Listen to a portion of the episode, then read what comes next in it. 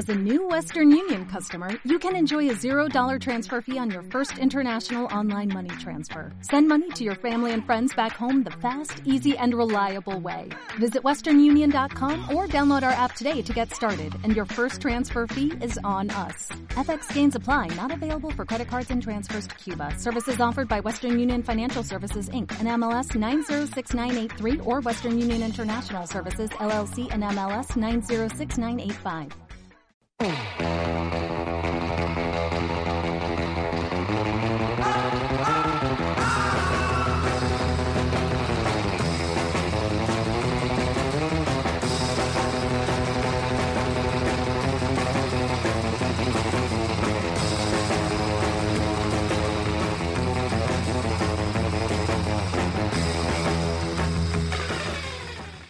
Muy buenas, adinerados y gafados septagenarios. Sed bienvenidos, amigos del fanatismo de lo ficticio, al programa de hoy. Esto es Fans Fiction. Episodio número 23 de la cuarta temporada, el 108 en total. Eh, como habréis podido escuchar, risas de fondo. No son risas enlatadas como en cualquier sitcom de los 90. No. Esta es la risa de mi compañera María Santoja, a la cual le voy a hacer una pregunta. ¿Te gustaría que se hiciera una serie documental sobre tu vida? no sé si sería muy interesante. la Esa no verdad. es la cuestión. Me gustaría. No, no especialmente. la- ¿No te gustaría? A ver, si lo puedo hacer yo, sí. Que como me gusta hacer Es documentales. HBO, ojo. Me, sí, vale. Me gustaría, sí, o la hago yo o me la hace la HBO. sí. Pero de tu vida, ¿eh? Ya, pero es que, bueno, no sé. Siempre se puede rascar algo, ¿no? sé. Yo soy Richie Fintano, que ni soy adinerado, ni soy septagenario, aunque sí un poco gafe. Yo estaba pensando cuando has hecho la introducción, ¿cuántos de nuestros oyentes cumplirán todo eso? ¿Serán adinerados, septuagenarios y gafes? Pues, ¿Uno mira, o ninguno, más o menos? No sé. está- Si hay alguno de los oyentes que nos está escuchando ahora mismo que cumple esas tres condiciones, que nos escriba que le mandamos una camiseta. Donald Trump, por ejemplo. Donald Trump seguro que nos escucha. Bueno, Donald no sé si es septagenario, pero adinerado y gafe seguro que, que sí. Somos muy rojos para Donald Trump. No Sí, creo que le verdad. gustemos. Bueno, pues... eh, ¿De qué vamos a ¿De hablar qué vamos hoy? a hablar hoy? ¿Eh? ¿Eh? Pues efectivamente vamos a hablar de la serie The Jinx, serie ¡Por documental. fin! Serie documental de la HBO. Eh, por fin, dice María, porque efectivamente hace mucho tiempo que queríamos hablar de, de esta serie. Eh, yo me la he visto hace menos tiempo que María, pero aún así, hace tiempo que la hemos visto los dos y lo teníamos pendiente dedicarle un programa eh, a esta maravillosa y breve al mismo tiempo serie documental. Lo bueno Pero- si breve. Sí, en este caso es todo un- una virtud que sea corta porque hace que sea mucho más emocionante y que sea mucho más entretenida y, y además es como que te condensan muy bien toda la información que necesitas saber. No necesitas saber ni más ni, menos, sí, está perfecta. Creo que es de los productos más redondos que he visto en los últimos tiempos. seguramente. Vamos a hacer una brevísima introducción sin spoilers. Es muy complicado con esta serie, os la hemos comentado alguna vez, que no busquéis nada en internet y, y que mejor vamos. es que yo Entonces casi que vamos te a diría, no contar prácticamente Vamos a nada. hablar muy poquito de la serie sin spoilers, pero es que incluso diría más, si no habéis visto la serie, cortar ahora mismo el podcast. E ir a verla. Ahora mismo, e ir a verla. Y como dice María, no busquéis nada en internet. No pongáis de Jinx más allá de las páginas de descarga si no podéis verlo eh, legalmente. Eh, No, incites a la piratería, nada. Richie. No incites a la Yo piratería. incito al visionado. Si lo puedes pagar, estupendo. Y si no puedes, como ha sido mi caso muchos años, pues... Pero ahora tú pagas el zombie. yo- Ahora lo pago, Y porque yo lo ahora veo. puedo. Y yo lo veo. Sí. ahora lo pago y pagamos Netflix también. Sí, porque pagamos ahora se puede. Cuando no se podía, si no se puede, no se puede. Ahora que puedo, lo hago. Y muy contento que estoy, ojo. Eh, no me duele nada gastarme ese dinero. Eh, pero bueno, a lo que voy. No busquéis nada en internet, absolutamente nada. Es cuanto menos sepáis mejor. Por mucho que se entre las ansias de buscar, esperaros a terminar de verlo porque merece la Y pena. guardaros una tarde. Una tarde. Sí, yo eso también lo digo. Mucho mejor que te dejes una tarde libre y te los casques todos de, de seguido. Bueno, pues si te parece, ponemos una promo amiga y entramos ya de lleno, porque hoy no tenemos más que esto, es tema exclusivo. Sí, Así que casi que, que sí. Vamos para allá. Agencia ROM presenta.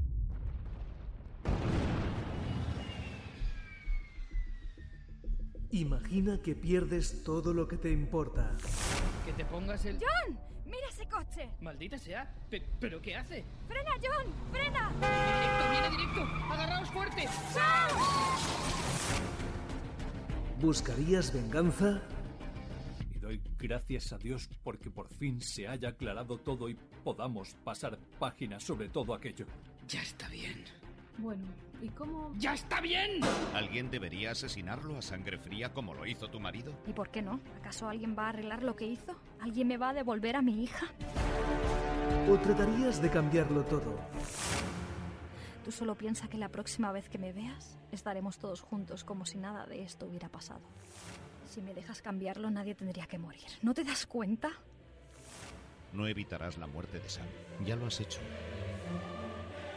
Pero todo acto tendrá sus consecuencias. Y crees que evitar el accidente será la respuesta de todo, pero no es más que el comienzo de lo que vas a desatar. Legado Morlock. El futuro es un regalo. Pero el dolor no se puede tapar. El odio no se puede esconder. Agencia ROM, porque no solo es escuchar, es imaginar. Bueno, ahora va la parte difícil de hablar de The Jinx sin spoilers. Eh, es que realmente es súper complicado. Porque sin Vamos a la hablar del ficha, argumento... ficha técnica, ficha, director, Claro. todo eso, Vamos a formato. poner al director, que es Andrew Jarecki. eh, un director que, curiosamente... No, hizo- ya vas a decir una cosa que no. ¿No te puede decir eso tampoco? No, eso no se puede decir. Joder, macho, te digo, es que es súper difícil. Hizo... Mira, tiene seis episodios. Duran un- entre, entre 38 y 50 minutos. Se ve en la tele. Para verla hay que darle al mando. Es que no se puede decir mucho más. Lo de los spoilers se nos está yendo de las manos. Claro, es que, joder. No, mira, sí que podemos decir de no lo que tú ibas a decir, pero sí que se puede decir de este señor que eh, también es bastante conocido por otro documental que se llamaba Capturing the Friedmans, que era sobre una familia que fueron a, que eran profesores, no sé qué, el padre, y que yo es que lo vi hace muchos años, es del, del 2003 que eran acusados de pedrastia. Entonces el documental es un poco el relatar si es o no culpable y un poco se poner en duda. Que tiene bastante que ver con The Jinx. Sí, sí, sí. sí. Entonces, una vez sabes que es del mismo tío, le ves mucho sentido. Luego tiene una cosa que no vamos a decir, que es una peli de ficción. Eh, ahí está, era donde yo No iba. lo vamos a decir No se puede decir tampoco. porque influye en la historia que de. Jinx. Y eh, ya está, ya, ya está. Andrew Jarecki. Bueno, y mu- Music Department en la serie Felicity. Esta serie a mí me encantaba. Eh, pues a mí no. Bueno, Ya, no, era- la he visto nunca. era bastante terrible, pero bueno. No la vi nunca. Entonces, ¿qué se puede decir de The Jinx? Bueno, pues es una producción del HBO. Como Sí. decías, tiene seis episodios. Sí.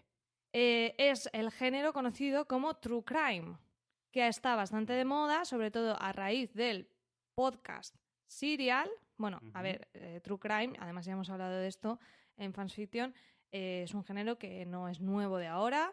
Eh, ha habido otros, otras obras documentales que, que lo han tratado, que de hecho a raíz de estos tengo muchas ganas de, de verlas.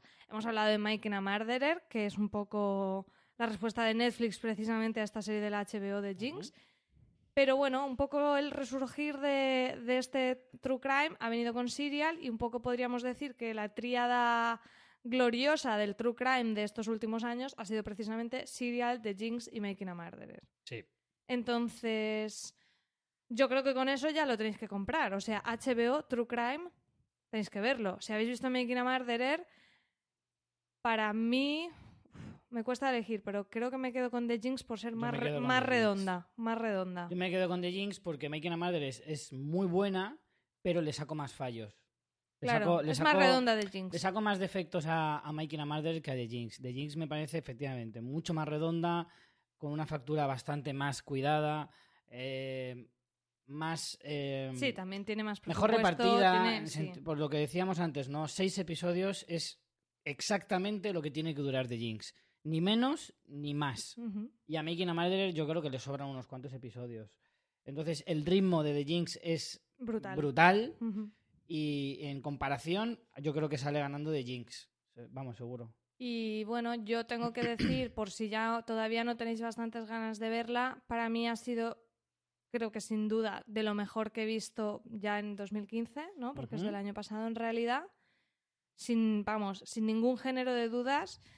Y seguramente de, bueno, es que de lo mejor que se ha hecho en televisión en los últimos años. O sea, no me importaría verla una y otra vez. La esta putada serie. para HBO es que es miniserie, que no puede tener continuación. y- Difícilmente tiene y- continuación. Y es complicado, y es una putada porque es un, es un, habría sido un negociazo para HBO que Es- esto pudiera continuar. es, vamos, ¿cómo es eso? Peccati di Cardinali, pues Sí. eso. Y a- absolutamente todo el mundo que se la he recomendado, también con todas estas advertencias que os estamos haciendo a vosotros de no busques nada, Mm. fíjate de mí, mírala. Todo el mundo después eh, me ha estado escribiendo en plan, Dios, esto es una maravilla. Así que mm, yo dicho esto, solo diría un poco la escena inicial. Y Mm. ya. A mí me ha pasado también de, de recomendárselo a la gente y esa misma tarde o noche mandar un mensaje y me he visto tres. me he visto tres así a lo loco. Me he visto tres y porque son las dos de la Exacto. mañana. Exacto. Y madrugo, que si no. Vale, pues si quieres un último apunte respecto a eso, la, la primera escena o Vamos lo a hacer la primera escena vemos. para el que todavía no la haya visto. Ya le dejamos ahí con, con todo el hype y ya que ponga en pausa, se vaya a verlo y en unas horitas, porque yo creo que si se ponen a verlo se la fulminan, Sí. eh, que la termine. Bueno, antes de eso, dos preguntas, Richie. La primera. La primera, ¿en cuánto fácil. tiempo la viste? ¿Lo viste de un tirón? No. Esta es la que, como le gustaría mucho a nuestro amigo Simón Domis de doble sesión, casi del tirón. ¿Qué significa esto? Que empecé a verla un domingo por la tarde y cuando terminé el quinto episodio era la una de la mañana.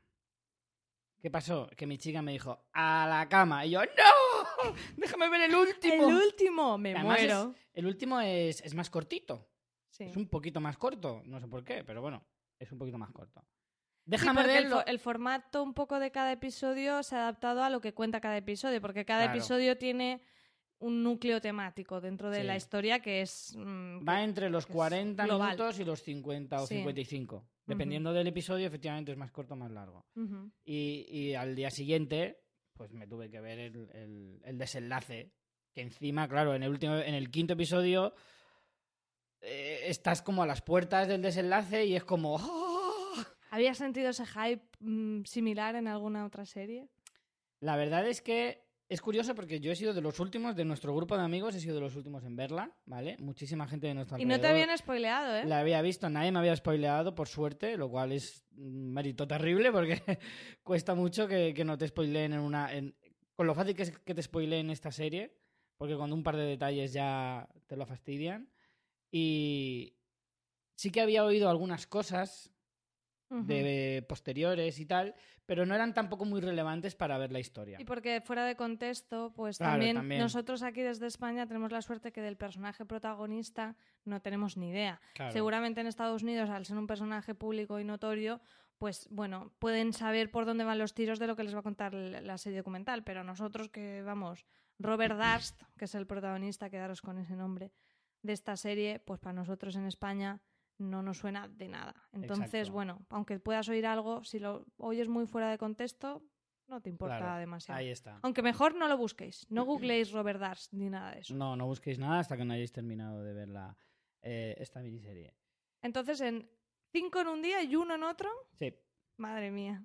sí, sí, sí. Pues yo lo vi en dos tardes, eh, creo que fue cuatro y dos. Porque, de hecho, fue lo típico en plan, ay, pues voy a empezar esto que me han dicho que está bien, con intención de ver un capítulo. Claro, yo igual. Y me vi cuatro. Exacto, yo cinco. Y al día siguiente... cinco y porque efectivamente era la una, porque si no, No, me hubiera metido ese último, está claro. Claro, claro. Yo, pues lo típico que empecé, pues no sé, a las siete y pico de la tarde, pues ya hasta la hora de cenar, alargando, que no podía ver más. Y al día siguiente, o sea, fue llegar de trabajar y ponerme a verla. O sea, es que no, es que no dije ni hola, yo creo, en mi cara. Claro, o sea, me senté a verla. Y la segunda pregunta, Richie, ¿cuánto tardaste desde que salieron los créditos del último episodio en coger el móvil o el ordenador y buscar en internet qué había pasado con este personaje? Pues mira, ¿Sabes lo que hice? ¿Qué? Antes de ver el último episodio puse en Google Robert Darst y no lo miré. ¿Y te Lo lo dejaste dejé- preparado? Sí. Cerré el ordenador, no llegué a ver nada. Puse a Robert Darst, que es el protagonista, Eres muy particular, Richie. y cerré el ordenador. Y en cuanto acabó, dije, ¡No puede ser! Y me fui corriendo a, Google. Ya con esto, si no os dan ganas de verla, es que estáis muertos por dentro. Muy bien. Bueno, pues simplemente así con voz de narradora, la serie pues comienza hablando de un caso de asesinato en Galveston, Texas, en 2001, donde un cuerpo desmembrado aparece en, pues, en una orilla en, cerca de la ciudad, en bolsas de basura. La víctima se llama Morris Black. Y ahora que te cuento esto, Ya aquí y ahora que te cuento esto, te voy a contar quién es Robert Darst y por qué todo esto del Morris Black desmembrado. Ya te contaré más adelante qué relación tiene. Y ahí, Ahí está. y ahí te quedas. Ahí está. Así es como comienza esta serie. Te plantean esto que al principio dices, no le encuentro ningún sentido. O sea, no sé quién es Morris Black, no sé quién es Robert Darst, no sé. Al principio piensas, pues no sé, lo, lógico es pensar, pues, que uno mataba al otro, pero no es tan sencillo. Ni muchísimo menos es tan sencillo. Entonces, a partir de ahí, echar imaginación y echar paciencia hasta que llegue el momento. Sí, porque es como que te ponen el, el, el crimen es extrañísimo. Un cuerpo desmembrado en bolsas de basura que salen a flote ahí que dices, por Dios, ¿esto qué es? Y de repente dices, ¿te interesa? Pues no te lo voy a contar ahora, te lo voy a contar mm, en unos episodios. Después de la publicidad. Sí, sí, es un poco así. Así pues así que vamos a dejar nosotros la, la cosa. pausamos, iros a ver The Jinx ya mismo. Os Exacto. estáis, eh, o- vamos, envidia me Os dais. estáis demorando ya mismo. Envidia me dais de lo que podéis disfrutar y nosotros vamos a intentar eh, disfrutar también rememorando esas grandes sensaciones de esta fantástica historia que nos ha traído el HBO. Así que nada, os cuento, os cuento cinco, cinco segundos atrás, cinco, cuatro, tres, dos, uno, entramos en A zona los de que están spoilers. corriendo, ¿no? A los que están corriendo. Vale. Zona spoilers. Entramos en zona de spoilers, zona de guerra. Aquí vale todo. Así que vamos a soltar todo lo que queramos. ¡Qué cabrón el doble dash, macho! ¡Qué cabrón! A ver, eh, uf, ¿por dónde empezamos? Es difícil, ¿eh? Vamos a intentar ir un poco. eh, Hablamos un poco de la técnica primero, sí. que nos puede dar tema un poco para, Sí, sí, sí. para el resto. A mí, Ay, eh, una de las cosas que más me sorprendió precisamente fue lo increíblemente em, dinámica que era la serie. O sea, Eso en realidad lo podíamos haber dicho en, en zonas sin spoilers. Sí, pero bueno, ya hemos dicho muchas cosas sin spoilers. Eh, a mí me sorprendió lo, lo muy, eh, ¿cómo, se, cómo decir? Lo muy digestivo que era eh, entenderme, ¿no? O sea, lo muy, lo muy fácil de, de- de- de tragar de- del ritmo de la serie.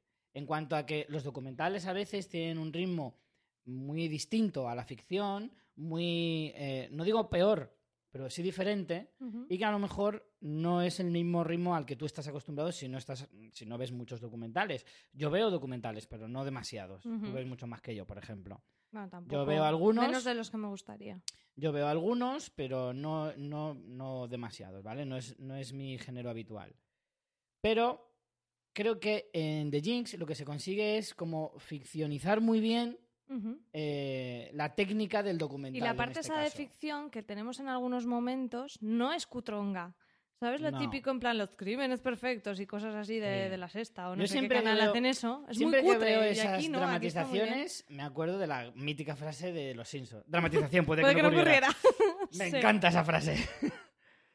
Sí. Entonces, entonces, siempre que veo una dramatización de ese tipo... Causa un poco de rechazo, ¿no? Exacto. En realidad. Pero aquí además está tratado con, con muy buen gusto. La calidad de la imagen, tanto en las entrevistas como en el resto, es fantástica. Y sobre todo, una cosa que yo creo que es destacable es que, pese a que todo lo que nos cuentan es muy morboso, puede llegar a ser muy morboso, no caen en eso. Mm. O sea, todo el tiempo es muy correcta y muy elegante la serie y muy, no sé, o sea, muy no, no- o sea, te muestra ese- esa idea malsana de este personaje inquietante, pero no, en- no se recrea en la parte más morbosa de los asesinatos o tal, que sería muy fácil caer en eso, por otro Sí. lado, ¿no? Entonces, para mí eso es muy destacable, porque, como dices tú, en- la serie entra muy bien, pero creo que hacer eso así es muy difícil. Es muy fácil hacerlo en plan amarillista de la, de la leche. Pero ¿Sabes es muy difícil hacerlo como lo hace Jareki en este caso. ¿Sabes cuál es un detalle súper importante de estas dramatizaciones? Que no lo hace desde el punto de vista eh, hollywoodiense típico, en el sentido de no muestran las caras, prácticamente nada, por no decir nada en absoluto.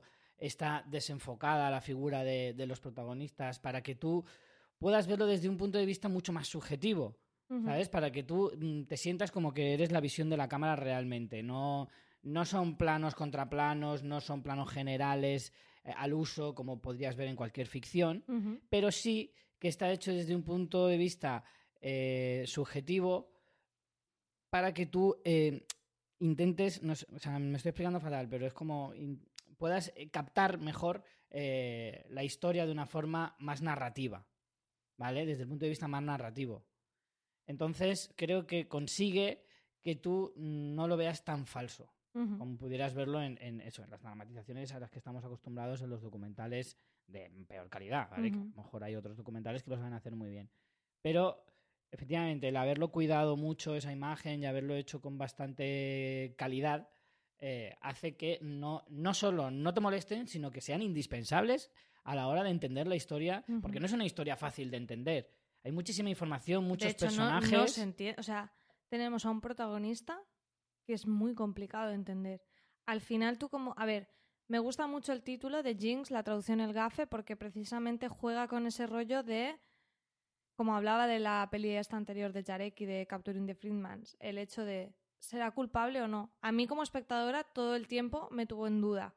Todo el tiempo me tuvo en duda. Mm. Dices, ¿es un, gran, un hijo de la gran o es una persona que ha tenido muy mala suerte en su vida. Que está tocaico de la cabeza, ya se ve. Pero sí que es cierto que tú estás todo el tiempo dudando.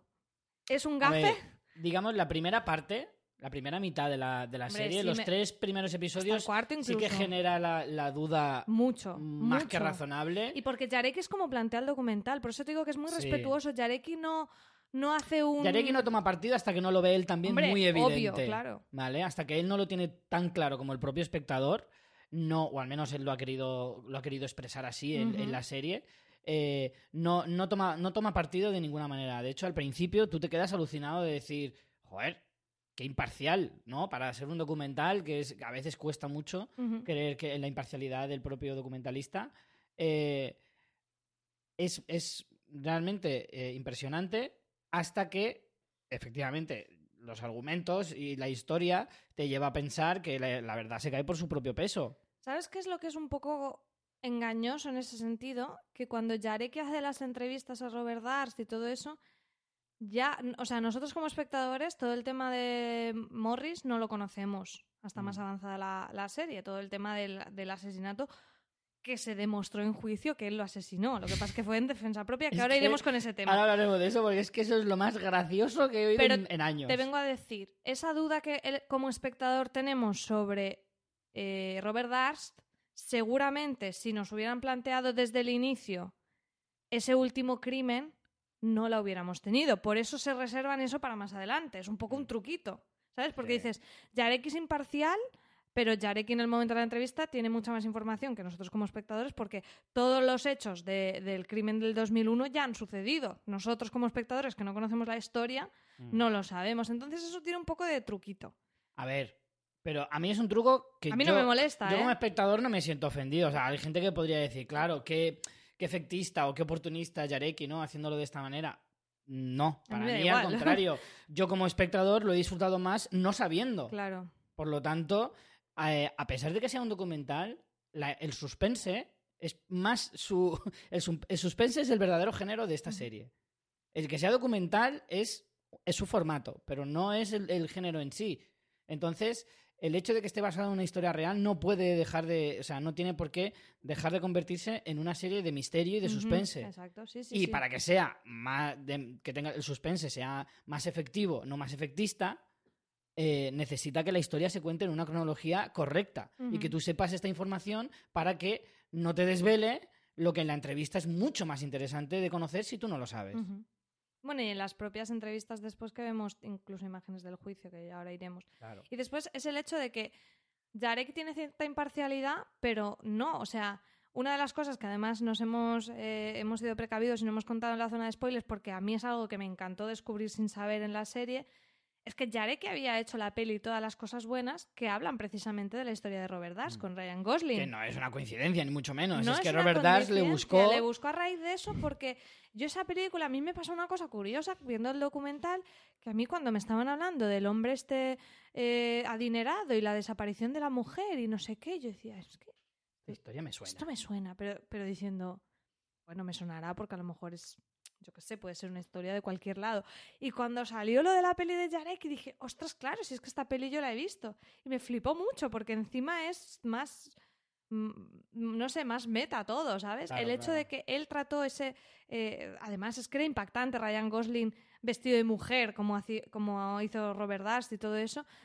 El hecho de que Jarecki planteara sus hipótesis sobre la historia de Robert Dust, que hasta ese momento no se habían probado, hay cosas que a día de hoy tampoco se han probado, Exacto. eh, Hablaremos de eso también. y que eso motive al propio Robert Dust a contactar con él, a mí me parece un giro brutal que si tú ya sabes que esta película está basada en la historia de The Jinx, si tú haces una relación, ya sea por el director con esa peli, ya sea la peli misma con la historia de Robert Dust, te quita un poco ese efecto que creo que es el final del primer capítulo, porque el primer capítulo todavía no vemos la entrevista. Al final del primer capítulo es cuando te dicen, pues sobre todo esto, Jarek hizo una peli y a raíz de la peli este señor contactó con él y le pidió una entrevista que dices, ¿perdona? Ahí ya, o sea, la primera aparición de Robert Dust ya es como... ¿Qué Claro, haces? es que- ¿Cuáles son tus motivaciones? ¿Por qué haces las cosas? Que es lo que nos preguntamos todo el tiempo. O sea, por un lado está el ¿es culpable o no? Y por otro lado es no entiendo nada de lo que hace este hombre. Antes de entrar ya directamente al argumento y eh, que desgranemos un poquito los episodios, el último detalle técnico que quería remarcar era los créditos. Buah, que esa, tienen esa un, sintonía, un esa sello música. HBO clarísimo, que a mí me recordaban especialmente a True Detective. Y la que- música, ¿no la escuchaste en Sí. bucle? y... ¿Tú que eres de pasar los créditos, lo pasabas? No, no, no. Ah, bueno, muy bien. En este no. En este no. Pero.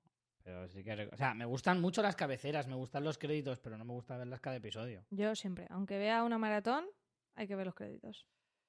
Eh, y ya casi que vamos con, con el tema, ¿no? Eh, lo hemos dividido aquí en varias secciones. Y bueno, algunas probablemente ya hayamos comentado eh, muchas cosas, pero bueno. Vamos a ir comentando si eso, la, la investigación, cómo, cómo em- empieza todo. Eh, como decíamos antes, la, la serie te presenta un caso, te da así una pequeña pincelada, todo muy confuso, porque yo el primer episodio la verdad es que me quedé un poco... O sea, acabó el episodio... no sabes lo que te quieren contar. Claro, y todavía me quedé pensando, vale, lo último es lo que más me ha impactado, en plan, ¿quién es este hombre? ¿Y a qué viene todo esto? Claro, Pero al claro. principio, porque claro, yo eso sí, la vi en inglés, Sí, subtitulada. claro, yo también. La vi en inglés Hombre, es que hay que verlo, porque esas- esa, ese Robert Dust que habla con, una, con esa voz y luego siempre acaba las frases con periods, Sí. que es en plan, y punto. Eh, al principio, claro, era todo como muy confuso, ¿no? Porque era como, hay una señora muda, fea, sí, sí, sí. que digo, no Rarísimo. sé, todo muy raro, ¿no? En plan, que pagaba todos los meses muy bien y yo digo, pero ¿y por qué me cuentas todo esto? ¿Qué tiene que ver con que, aparte, al principio sí que es cierto que, claro, todavía no has entrado en la dinámica del documental. ¿vale? Y a mí el primer episodio me pareció el más confuso porque empezaban a decirte un montón de nombres que era la primera vez que te los decían, te costaba un poco aprenderlos porque además no les ponías cara. Y a mí al principio me costó entender quién era el vecino, quién era el casero, quién era esa señora. Es que lo de quién es esa señora. Lo de la señora era lo más confuso de todo, porque además era como, así feucha, pero bueno, además creo entender algo así como que dijo, yo intenté ligar con ella, pero no se dejaba, entendí algo así raro, pero... Pero es que todo, todo eso es, es extremadamente loco. Porque tú, cuando luego reconstruyes las piezas, dices, vamos a ver, este tío. se ve amenazado en un momento, ¿no? Porque está en cierta manera en el punto de mira cuando el segundo... ah, Tenemos tres, o sea, para poner en orden las ideas, hay tres asesinatos. Hmm. El primero ni siquiera se sabe si es un asesinato porque el cuerpo nunca apareció, que es el de la mujer de Robert Darst. El segundo es Susan eh, Brenson, Sí. o Branson, no recuerdo el nombre. ¿Brenson o Berenson? No. Berenson. A ver, Susan. Berman, Berman. Berman. Pues anda. Brenson. Brenson, pues aquí está mal puesto. Aquí pone Berman. Vale. Tenemos las- la, ¿O Berman? la mujer. ver, no, es que a mí no. Es, para mí me suena Creo que es Ber- Berman. Sí, creo que es. Berman. Lo tengo mal en el otro lado. Bueno, tenemos la, la mujer de Robert Darst, Es Berman, Berman. interpretada en la peli Todas las cosas buenas por Kirsten Darst. El segundo es la mejor amiga de Robert Darst, Susan Berman. Y en el último caso es el vecino de una señora muda que se llama eh, Morris, ¿no? Eh, Morris Black. Morris Black. Tenemos esos tres asesinatos. Entonces empezamos por el, por el último sin saber, mm, que de hecho es el único que está demostrado. No, pero el, el, asesinato de Morris Black va antes que el de Berman. No, va después. ¿Seguro? Sí, sí, sí, estoy 100% segura. A ver, cronológicamente en la serie, no te- o sea, en la serie no te lo cuentan No, en el tiempo, cronológicamente. en el tiempo real. De hecho, la moti- a ver, eh, Robert Darst se va a Galveston, Texas, precisamente cuando le ponen un poco, puede estar como en el punto de mira. Entonces decide irse allí cuando su Sí, mujer se queda en. Nueva York. El Y asesinato... para pasar desapercibido se viste de señora. Que dices, imagínate ese hombre vestido de señora. Es que es todo como muy loco. Dices, Mucha tela. Te- sí, sí, el, el- mola el que te asesinato pillen de Susan algo. Berman era en el año 2000. Según esto, es verdad. Era en el año 2000 y el de Morris Black en el 2001. efectivamente. Vale, vale. Es que la verdad es que lo tengo un poco lioso esto. De hecho, la teoría es esa, que él, ante verse un poco en el punto de mira, es Mm. cuando se va. ¿Y por qué mata a Morris Black? Porque descubre quién es. Entendemos. Y le intenta hacer chantaje o alguna cosa. O sea, No queda claro tampoco no, que- los no motivos queda claro, realmente, pero o es la, la historia más plausible. Porque, porque, mira, has sacado un tema muy importante. Robert Dust quería que le pillaran. Yo estoy convencido de que sí. Ah, estás convencido. Serás de las pocas personas convencidas de algo respecto a esta serie. Estoy No, no esperaba otra cosa de ti, Richie. Ya sabes que yo soy blanco-negro. Eh, yo soy de jugármela. A lo mejor la cago de pleno o a lo mejor acierto en toda la diana. Pues esto es lo mismo. Eh, yo creo que Robert Dash estaba totalmente eh, convencido de que, o sea, estaba, quería que le pillaran. ¿Por qué? Lo de coger la chocolatina. Claro, es que el, prim- el primer ejemplo es ese. Él roba un sándwich teniendo eh, 400 dólares o 500 dólares en el, en el maletero de su coche. Y roba un sándwich en el que, siendo un tío tan inteligente, que es muy inteligente, no hay que olvidarse, puede estar tocado en la cabeza o no. Yo creo que sí. Yo creo que sí. Pero es muy inteligente. Y él sabe que se la está jugando. Y además, Pero si juega eso, ¿no? En cierta pero claro, manera. juega a eso decir, porque si tú te cruzas medio país y te vistes de mujer para pasar desapercibido, cometes la tontería más grande que es robar en unos grandes almacenes con lo fácil eh, que es que te pillen. ¿Correrías ese riesgo si no fuera porque realmente tú quieres que te pillen? Porque Lo que quieres es ser el centro de atención. Lo que sí que se ve es que es un tío muy egocéntrico. Entonces yo no sé hasta, qué, hasta qué punto él quiere decir, y a ver si de esta también me libro. Es que yo creo que es el. La serie te está mostrando constantemente que la personalidad de Robert Dash, sobre todo por el tema de, de su infancia, eh, que le traumatizó completamente con la muerte de su madre, sobre todo, nos quiere dar a entender que el juego de Robert Dash en su familia siempre ha sido él, tengo que llamar la atención, pero que está un poquito por encima del bien y del mal. Sí, él no cree que esté haciendo cosas malas, simplemente sabe que haga lo que haga, Me voy a salir con la mía. me voy a salir con la O mía. sea, él no, no hace crímenes pasionales. No, Mata a quien se interpone entre, entre él y su objetivo. Y los tres asesinatos son así. Sí. Su mujer, pues, eh, bueno, una cosa de la que, eh, que quería decir sobre lo de que quiere que le pillen. Lo que es más incoherente de todo es que un tío que presuntamente mató a su mujer, de la que nunca se ha probado nada, nunca se ha encontrado el cuerpo, no se ha sabido nada, a día de hoy sigue sin estar nada claro. Bueno, la verdad que no, no he mirado cómo están las últimas noticias de Robert Dust antes de preparar el episodio, pero dudo que haya cambiado muchísimo. No se sabe nada de ese primer muerto. Y en cambio el último cortas a cachos y lo tiras en unas bolsas que, que flotan.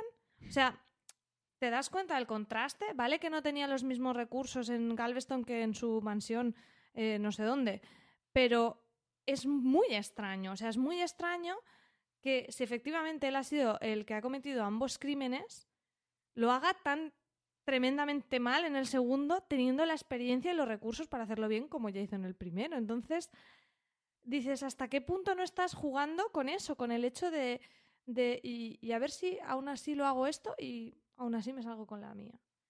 Y el hecho de la propia entrevista, o sea, tú sabes que eres culpable de los tres crímenes y vas y buscas al director que ha adaptado la peli para que te haga una entrevista, ¿qué hay en tu cabeza, tío? Es muy loco. Es que yo creo que todo. él no, hace, él no planifica las cosas. Él actúa por impulso. En todos los casos se ve. ¿Tú crees? Yo creo que sí. Irse a Texas es un impulso. El asesinar a, a su mujer, si realmente lo hizo, porque eso no queda claro en ningún momento. Hombre, creo que ¿cuáles- fue a más ver, un vamos a ver. ¿cuáles son las... ¿Qué otra opción hay? ¿Cómo que qué otra opción hay? Vale, no la ha asesinado. ¿Quién la ha asesinado? ¿Dónde está esa chica? O sea, yo creo que... No, no, yo creo que la ha matado él. Claro, es que no hay duda. Es que, ¿cuál, es que el otro él, plan? Yo creo que la ha matado él eh, y se deshizo del cuerpo y esta vez le salió bien. Él es bastante chapucero. Es bastante chapucero a la hora de hacer las cosas. Lo que yo pasa creo que es no. que El segundo crimen lo hace como una ejecución de la mafia porque sabe que, que así puede no, estar... yo en eso no estoy de acuerdo. No estoy de acuerdo. Yo no creo que él lo hiciera pensando, la voy a matar así para que piensen que como, claro, que está relacionada con la mafia, van a pensar que es una- un problema de eso. No. Yo creo que la mató así porque era la. Porque vamos a ver. Él era muy amigo de esa, de esa chica. ¿Vale? Era, además, era su portavoz y tenía una relación muy estrecha con ella y tal. ¿Cuál es la mejor forma de matar a una persona que realmente te conoce? Por la espalda.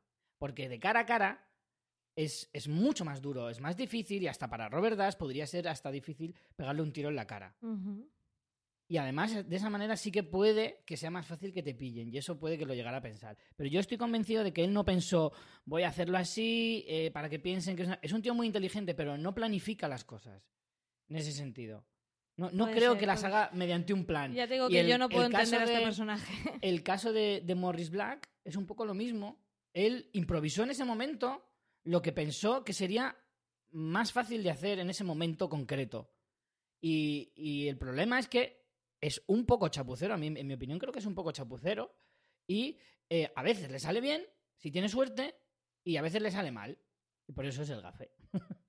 y en el caso de Morris Black le salió mal y luego tuvo la suerte de que salió bien en el, en el juicio. Aunque bueno, hay más que bien, lo que le sale es la pasta que tiene que le ha salvó el culo, que de eso hablaremos ahora luego también.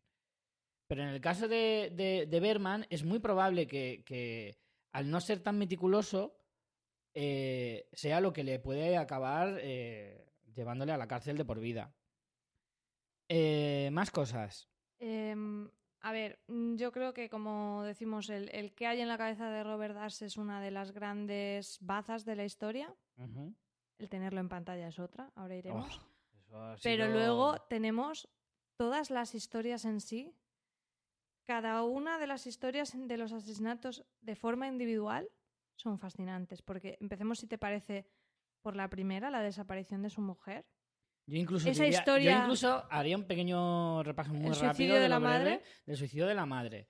Porque es un poco el desencadenante de muchas Es cosas muy en, en su vida. Creo que es el segundo capítulo o el El, tercero. el segundo o el tercero en el que te cuentan, bueno, él lo relata también, un poco, él, que su padre le llevó a, ver, a mirar por la ventana a su madre, que bueno, eso también habría que ver cómo pasó. Sí. Pero bueno, tenemos que fiarnos un poquito tanto de este hombre como de la recreación de, de Yareki. No, y, y también, a ver, puede, puede ser un recuerdo distorsionado de él como niño, no una mentira deliberada. Ah, pues tenía siete años el pobre, el pobre chiquillo, en su momento pobre, ahora ya no tanto, eh, en el que su padre, no, no entendemos muy bien por qué, eh, le dice despídete de tu madre o algo por el estilo, y se va el niño y poco después la, la madre salta y se suicida.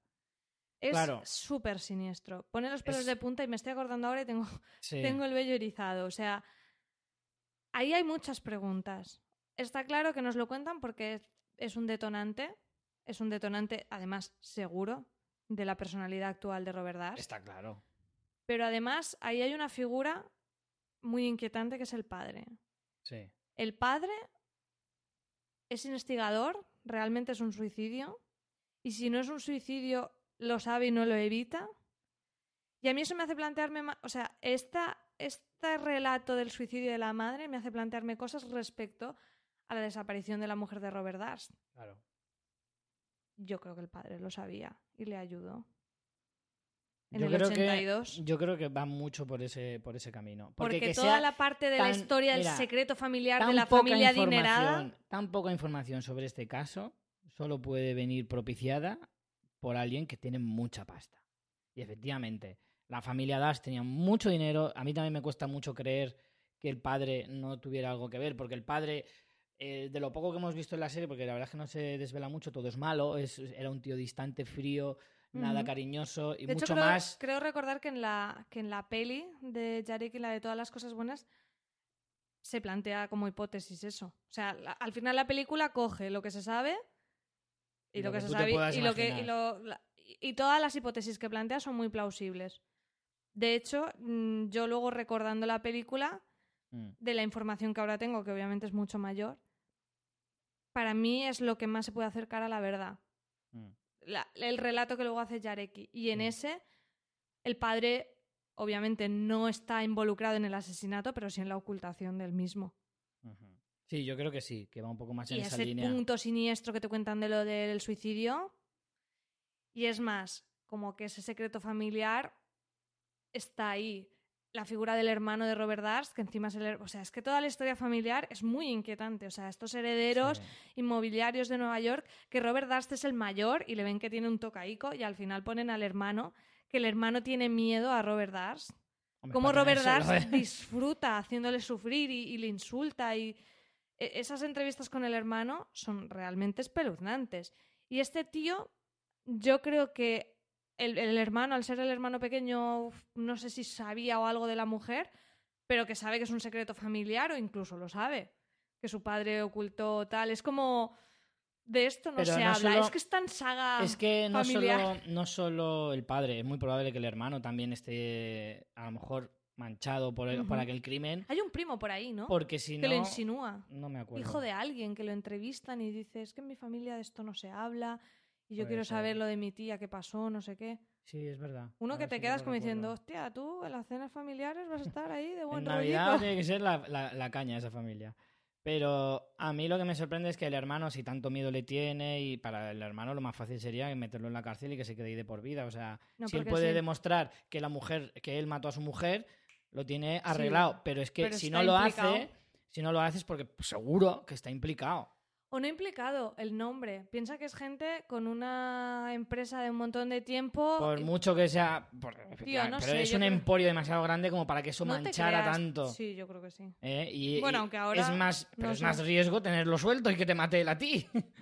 ¿Sabes? Por mucha seguridad que tú tengas. Ya. Hombre, es que el Eh, tío plantea eso, que, que pone seguridad por miedo a eso. Y, y esa, esa declaración que es en un, no sé si es en un juicio, un interrogatorio o qué, del hermano, a mí me estaba flipando porque mm, lo veías como el hombre lo estaba pasando realmente mal, diciendo eso, que, que sí que efectivamente tenía Tampoco miedo da, a su a hermano. ver, da pena porque está agobiado, pero tampoco da demasiada porque. porque se no ve un se poco le- capo de la mafia Sí, también, Se ¿eh? le ve un poco en plan, tú tampoco tienes que ser, perdón, tú tampoco tienes que ser muy buena persona. Tú seguro que no les cuentas a los niños ciegos los miércoles, como Moe en Los Simpsons. no. Entonces, de alguna manera sí, te, te acongoja un poco, ¿no? En la situación de decir, tío, le tengo un miedo atroz a mi hermano y, y por un lado sí, pero por el otro... mm, Después, sobre el primer crimen, también es que es súper de película y es fascinante. Todo el movimiento que montan las amigas sí. investigando. Las entrevistas de las amigas a mí me estaban flipando. Ahí parecía que estuvieras viendo un falso documental en plan, no me puedo creer que esto sea así. Rebuscando la basura y no sé qué, y las pistas que van recolectando y tal. Lo de- la- la- las amigas Mm. de la mujer me parecen unas secundarias brutales. Sí. Y cómo Robert Dash con sus huevos está ahí, que si en el funeral, que si va al, bueno, al pueblecito ese donde vivían en las afueras o Mm. tal. Esa relación me parece también súper inquietante. O sea, También... es que es tan de película lo de las amigas amas de casa investigando. El primer caso también eh, ayuda mucho al suspense de toda la serie, Porque, claro, la información. Es la más difusa. Es la más difusa, es la que está un poco más desperdigada y es como que cuesta mucho encajar las piezas. Porque también es cierto que unos dicen una cosa, otros dicen otra bien distinta. Robert Dash cambia la, la- la declaración cada dos por tres. Entonces, al final, no se sabe a cuántos ha untado, alguno habrá untado, porque hay, había uno que decía. eh, en el hotel de Nueva York, donde se suponía que había llegado y se había bajado del tren la mujer, eh, el, el recepcionista llegó a declarar que sí que la había visto esa noche. Cuando nada peli- parecía indicar que eso había pasado así. Por lo tanto, se podía sospechar que Robert Dash le había sobornado. En la peli, bueno, en la peli lo que insinúan, y tiene mucha pinta, es que eh, Susan Berman le ayudó.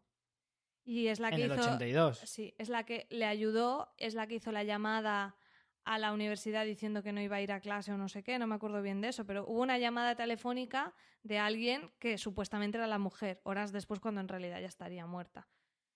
Y eh, en la peli lo que hacen es que la Susan con una peluca rubia que pasa como, ¿sabes? Como vestida de la otra y pasa como muy de largo en el hotel Mm. para que el otro se crea que es ella y también hace la llamada. Entonces, eso tiene mucho sentido. Pues sí. Porque ahora Susan está muerta. sentido. Tendría bastante sentido. Entonces. No digo ni siquiera que pensara eh, que, o sea, a lo mejor ni siquiera sabía que estaba muerta. O sea, no sé ni hasta qué punto esta mujer pensó que Robert la había matado y estaba encubriéndolo. Pero si viene tu colega y te dice, mira, es que no estaba conmigo y no sé dónde está y yo no tengo coartada y me, lo- me van a echar el muerto. Pero es demasiado. O sea, Ya, me ya, lo pero- creería. Me lo creería de un tío como Robert Dash, que es un tío muy manipulador, que es un tío muy.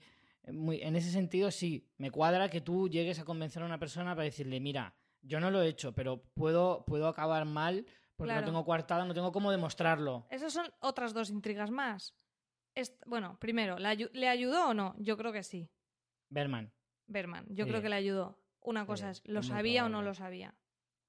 Podía no saberlo o podía saberlo y también justificarlo en plan, se me fue de las manos. Pero es que ese sería un buen motivo para matar a, a Ya, ya, Susan. pero es que sin saberlo también. ¿Por qué? Porque es empezar a tirar de la manta, ¿sabes? Si mintió, si tal, significa que no llegó, nunca va, Pero- subió al tren. Bueno, o sea, sí, Susan puede desvelar, fui yo quien hizo la llamada. Ese es el miedo que puede tener Robert y por eso, lo mata, por eso la mata. Claro. De hecho, se Pero eso aún así no demuestra que la matara a él. O sea, que ella hiciera la llamada para encubrirle no demuestra delante de... O sea, A ver, no hay cuerpo, para no nosotros demuestra sí, nada. pero en un juicio, en Sí, un sí. juicio no representa eso una prueba fia- fiable de que no, ha no, matado a, su mujer. Por lo tanto, es un riesgo muy grande matar a Susan solo por eso. Así que, mm, en tu pregunta, yo creo que si la mató Robert, eh, Susan lo sabía. Teóricamente, no recuerdo bien, Susan le llama antes y le dice una semana antes que ah, iban a ir a hacer una investigación, que, que alguien, que un policía, no sé qué, iba a hablar Sí, con todo él. se, desem- todo se eh, destapa de nuevo. Claro, es que esto pasa en el 82, estamos hablando de 19 años después. Claro. Entonces, todo se vuelve a destapar porque Susan habla con los policías de nuevo. Porque los policías vuelven a, a- a investigar sobre el Pero a tema. raíz de qué es, que eso es lo que no me Eso es acuerdo. lo que ya sí que es cierto que se Sí me que está el poco. personaje este, que es también de película total, que es la Janine Perry esa, o Janine no sé qué, la fiscal esta que, que está siempre Mm. divina de la muerte. Que era una crack. El personaje me Era, encanta. era, una, era una presentadora de televisión. Totalmente. Y esa es como que quiere, se nota un montón que lo que quiere es relanzar su, A mí me, me recordaba a la su Sara carrera Palin. política. A la Sara Palin, Sí, ¿no? Que iba un poco, poco también así. de ese palo hace unos años, ¿no? Cuando estaba de campaña. No, no recuerdo cuál es el detonante de que vaya otra vez policía a hablar con Susan, pero Susan llama a Robert y se lo dice, pero tan normal, en plan, pues mira, vendrán a hacerme unas preguntas, pero como todo está ¿Quién le- controlado. ¿Quién le iba a decir a ella que esa llamada le costaría la vida? Porque eso es lo que a Robert, yo creo que es lo que le empuja a tomar esa decisión. obviamente. Todo esto suponiendo que Robert matara a Susan. Porque, aunque es súper claro o muy evidente para nosotros, A ver, no, no, está vamos a ser demostrado. nosotros como el jurado de Texas, colega. O sea, que es que esto, vamos, me parece... Pero- Bastantes pruebas hay, ¿eh? Ya, María, pero yo creo que el documental juega también a que cosas más raras se han visto. Y la realidad siempre supera la ficción. O sea, que en el fondo, si mañana, si mañana saliera una prueba definitiva que dijera que no ha sido Robert Dash, a mí me costaría creerlo, Pero eh, me parecería absolutamente increíble, pero puede darse. Es que esa es la cuestión, que al final todas las cosas que podamos pensar, por muy evidentes que sean, a veces eh, hay que aceptar que puede ser así. Sí, incluso la prueba final puede no ser una prueba en un juicio, eso es lo complicado. Pero bueno, volviendo al, al primer crimen, también me pareció flipante que sale la familia, o sea, es, ese primer crimen nos sirve para también conocer cosas del pasado de cómo era Robert, en eso, eh, cómo habla, ¿no? La familia también de ella, que también menuda, menudo papelón también esa familia. Hablan los padres y, el hermano, creo recordar, y ya hablan de cómo era Robert, se ven fotos, fotos de rollo comidas familiares, y, y ya lo ves a él que dices, este tío te da una grima. Y esa familia que encima ni siquiera, ¿sabes? 20 años después y, y nunca ni se ha encontrado el cadáver. Es que nunca tendrán paz esa, esa gente. O sea, No, porque no se tiene que ser jamás. terrible. Eso no, no. Hombre, si al final acaba siendo condenado Robert Durst, eh, tal vez le dé un ataque de conciencia y, y desvele si se deshizo del cuerpo o no.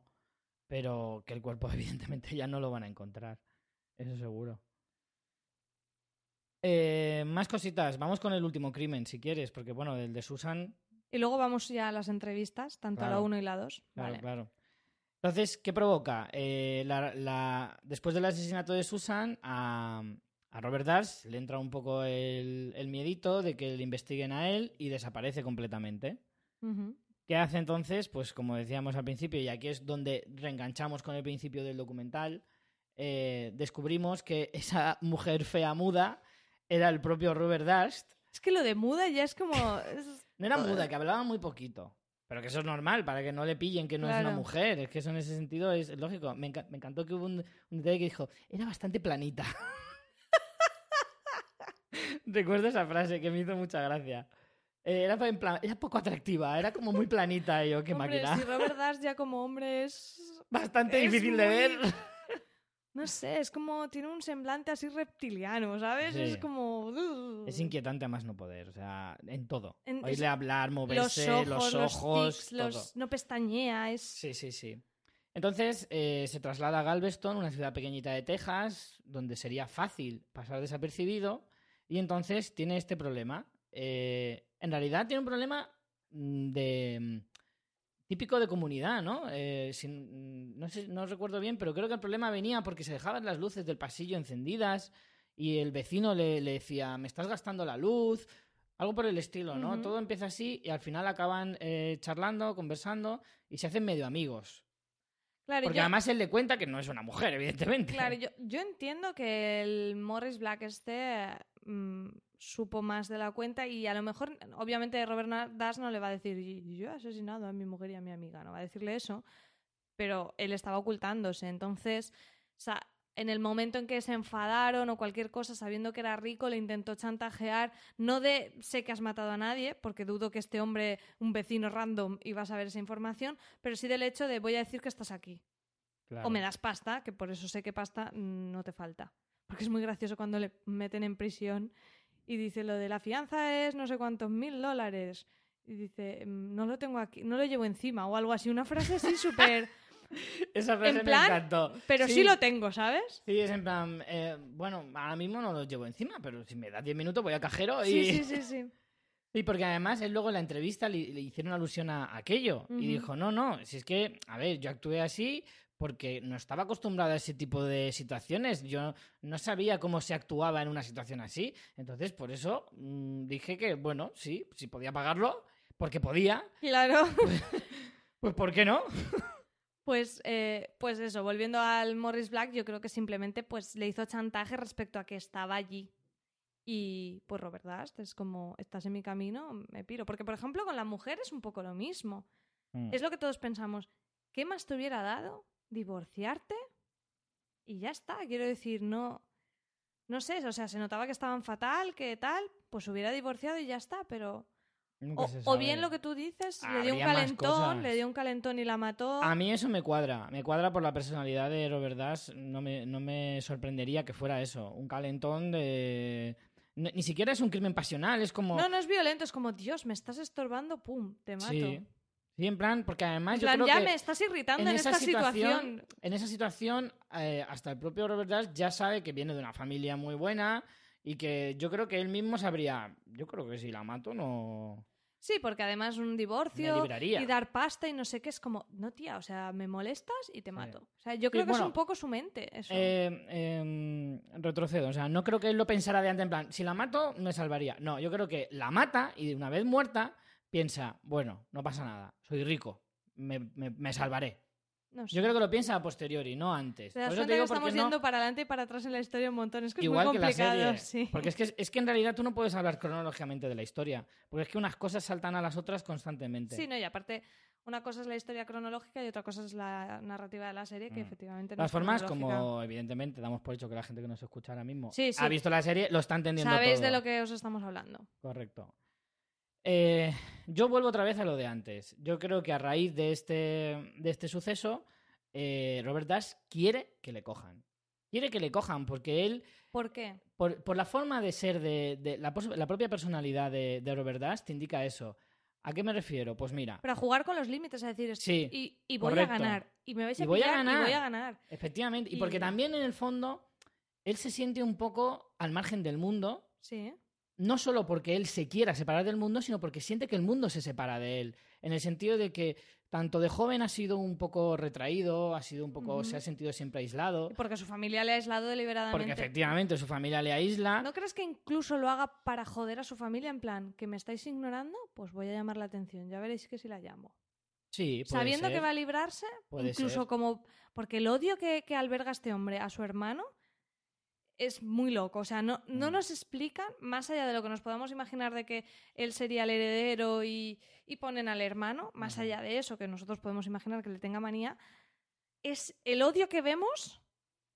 Que, que todo el tiempo que habla dice que es un débil, que no sé qué, que no sé- Mm. O sea, le notas que es odio puro. Mm, no sé, no, no está. No está tan explicado, entonces. Pero está ahí. Sí. Entonces podría ser una de las grandes motivaciones para hacer todo esto. Por un lado, el estar por encima del bien y el mal y el egocentrismo, y por otro lado, el decir que me ignoráis, pues voy a llamar la atención y os voy a joder. Mm. Porque hay un momento incluso en el documental cuando van por Nueva York, que él tiene como una especie incluso de orden de alejamiento de, Sí. del hermano, y él va allí y se quiere estar allí en el De portal hecho- tocando los de hecho, huevos. le es detienen- detonante para es un la segunda entrevista. para la segunda, de- para la segunda entrevista y de hecho tiene problemas luego judiciales con eso, porque el hermano le denuncia. Claro. Le denuncia porque ha violado la, la ley de alejamiento. Sí. Eh, la orden de alejamiento, perdón. Eh, pero vuelvo a lo de antes. ¿Creo que le quieren pillar? Sí, por varios motivos. Uno, eh, lo del sándwich en el supermercado, que me parece una prueba evidente, clarísima, de que él lo hace a propósito. Dos, luego en la cárcel, en la cárcel tiene como una especie de eh, reencuentro con... Él es un inadaptado, en realidad, es un inadaptado a la sociedad, no se puede adaptar. Y qué mejor lugar que una cárcel para sentirte en familia. Y de hecho es curioso porque él, durante las entrevistas o Son todos serie, superamigos, ¿no? Se le hacen, le hacen, se hacen muy amigos de él. Y él en el fondo es en el único sitio donde encuentra gente que le comprende. Es que tiene ese punto que es siniestro y afable a la vez, que es Sí, extrañísimo. que eso es lo peor de todo. Alguien que te parece incapaz de hacer daño, luego cómo es capaz de hacer tanto, ¿no? Y luego además, cuando sale de la cárcel, hace una entrevista de motu propio. Esa es otra evidencia de que él lo que quiere es mostrarle al mundo su versión de las cosas, porque yo pienso que él no cree que haga las cosas mal o bien. Creo que no tiene distinción entre las cosas mal o bien. Simplemente hace las cosas. Él quiere salirse con la suya, ya Sí, está. independientemente de si están Y bien o eso están no es mal. malo, ¿sabes? Es que eso es lo que te digo. No lo hace con maldad. Es que no creo que sea un tío malvado. Por eso creo que no piensa las cosas. No, es un tío que planifica un crimen. No es un, porque no es un tío malvado, no es un tío perverso. Hace cosas horribles, sí, pero no es un tío malvado. Sin embargo, eh, él muestra todo el rato esa insensibilidad hacia el resto de personas. Muestra esa frialdad a la hora de hacer las cosas. Pero creo que cuando él hace lo de la entrevista es porque él quiere mostrarse delante del mundo y al final darse cuenta de que se puede eh, librar y hacer las cosas a su manera.